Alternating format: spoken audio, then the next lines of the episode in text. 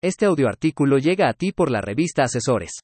Huracanes y el reloj del apocalipsis. Por Silvino Vergara Nava. Una vez finalizada la Segunda Guerra Mundial y con los resultados que arrojaron las bombas de Hiroshima y Nagasaki, un grupo de científicos de la Universidad de Chicago implementó un reloj del fin del mundo, denominado como el reloj del apocalipsis, que significativamente mide el tiempo con que cuenta la especie humana para desaparecer, considerando sobre todo el problema de los armamentos nucleares y la descomposición del medio ambiente.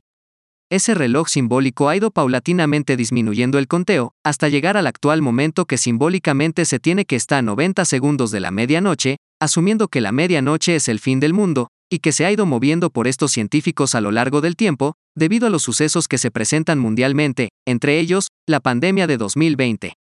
En lo que se hace más énfasis es a los movimientos nucleares y a la descomposición del medio ambiente.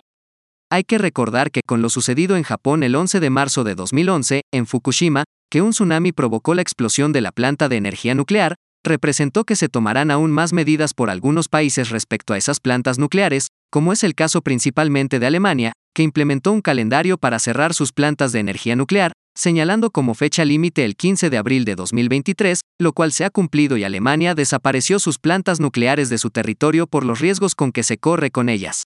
Hay que recordar que en México contamos con una planta de ese tipo que está en Laguna Verde, Veracruz, que inició operaciones el 29 de julio de 1990, y que en esos tiempos fue sumamente criticado el inicio de operaciones de dicha planta que se proyectó desde el gobierno de Díaz Ordaz, por allí del año de 1968.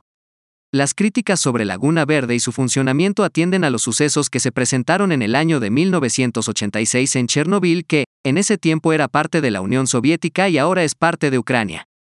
Cuenta la historia reciente del mundo que no se divulgó esa catástrofe sino hasta que se observó la nube contaminada que empezó a circular por otros países de Europa, lo que ocasionó la necesidad de que el gobierno de la Unión Soviética tuviera que informar en qué consistió el desastre nuclear, que implicó la muerte de no más de 30 personas, pero secuelas en casi un millón de personas que, posteriormente, padecieron las consecuencias de esa explosión.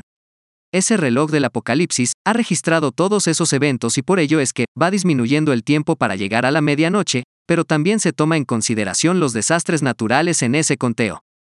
Con lo que ha sucedido en Acapulco con el huracán, que lejos de conocer si es que esto se pudo avisar con anterioridad para tomar más y mejores medidas de prevención, lo cierto es que el nivel de ese huracán representó algo inédito para el puerto de Acapulco, no había vivido un desastre como el que sucedió en este mes de octubre de 2023, lo cual es una muestra más de la descomposición en que se encuentra el planeta y lo que es más preocupante, que si bien, las instituciones de gobierno, la iniciativa privada, los ciudadanos de a pie, la población en general están optimistas en la reconstrucción de Acapulco, lo cierto es que no se ha puesto en los medios por lo menos, que se requiere de una investigación más profunda respecto al riesgo latente que pueda volver a suceder un huracán con esas magnitudes, cómo prevenir, incluso, cómo lograr evitarlo, en caso de que así pudiera suceder, qué medidas tomar de seguridad para la población, dónde no vale la pena volver a construir, qué materiales usar para la reconstrucción.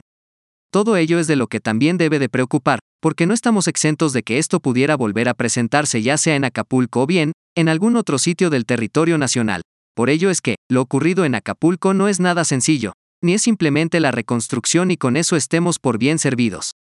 Desafortunadamente el reloj del apocalipsis implementado desde 1947 sigue su marcha hacia la medianoche, sin que se haga mucho por evitar detener su segundero.